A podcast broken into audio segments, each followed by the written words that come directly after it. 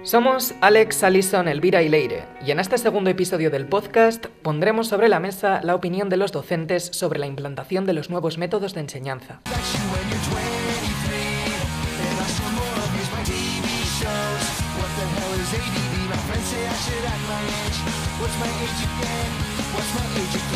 Ellos y ellas también se han visto en una situación complicada.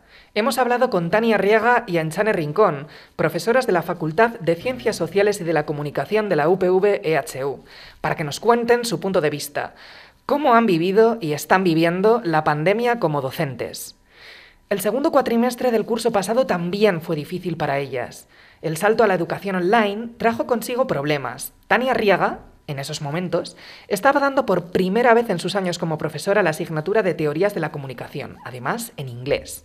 El tema en sí entrañaba su dificultad siendo presencial, que fue como lo comenzamos. Pero claro, luego ya tener que hacerlo desde casa con el Blackboard y de alguna manera eh, experimentar todo eso, al principio fue, fue agotador, porque tienes que adaptar el contenido al medio y no es lo mismo dar una clase presencial que dar una clase online. La dificultad de preparar la asignatura, la dificultad de prepararla en inglés y online. Muy interesante la experiencia de Tania Alex. Ahora vamos con otra cuestión tan importante como la anterior, los medios que la universidad ha puesto en manos de las profesoras. La UPVHU tuvo que adaptar en muy poco tiempo la educación presencial al online. ¿Qué significó esto? Empezar a trabajar con el Blackboard Collaborate. La gran mayoría de los alumnos y alumnas que hemos encuestado, un 80%, preferirían que la educación que reciben sea presencial y en grupos más reducidos pero las profesoras consideran que la plataforma de streaming educativa ha sido un recurso necesario. La asignatura tiene que ver con animar al alumnado a leer, a reflexionar, y eso en un encierro se puede hacer. No tengo nada que rebatir a Inchane Allison. Su reflexión es muy interesante. Pero esto no significa que no hayan tenido problemas para adaptarse a un sistema completamente nuevo, sobre todo durante el confinamiento de marzo. Identificar a base de golpes, por, pues de frustraciones, las necesidades específicas que tiene ese canal, ese medio. Entonces lo que tú piensas que puede funcionar en una clase presencial, pues te das cuenta de que no funciona en una clase online. Y que no solo que no funciona, sino que además vas a necesitar una serie de recursos específicos para eso. Todos y todas tuvimos dificultades para adaptarnos a esta nueva herramienta en marzo entre los y las alumnas ha habido un problema que destaca sobre las de los demás, la brecha digital.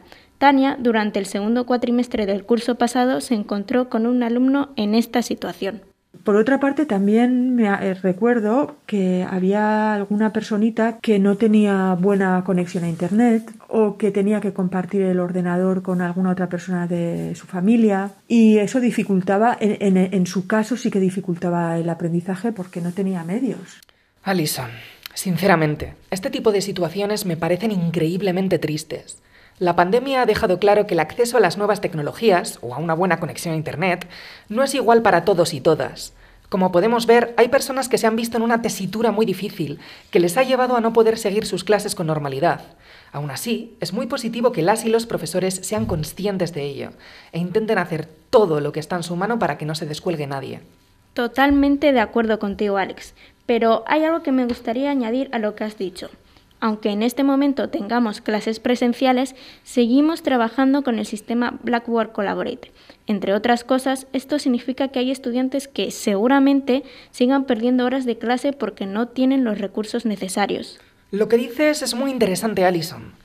La docencia bimodal, a pesar de ser necesaria para evitar aglomeraciones, trae consigo estos problemas. En definitiva, la brecha digital es, quizá, uno de los mayores retos a los que se enfrenta la universidad. Un reto que solo podrá ser solventado si se democratiza el acceso a las nuevas tecnologías para que nadie, independientemente de la situación económica que vive en casa, se quede atrás y pueda continuar formándose con normalidad. Somos Alex, Elvira, Leire y Alison. Esperamos que hayáis disfrutado de nuestras reflexiones y de las experiencias de las personas que han hecho posible estos dos episodios de nuestro podcast. Nos vemos, u oímos, como prefiráis, muy pronto.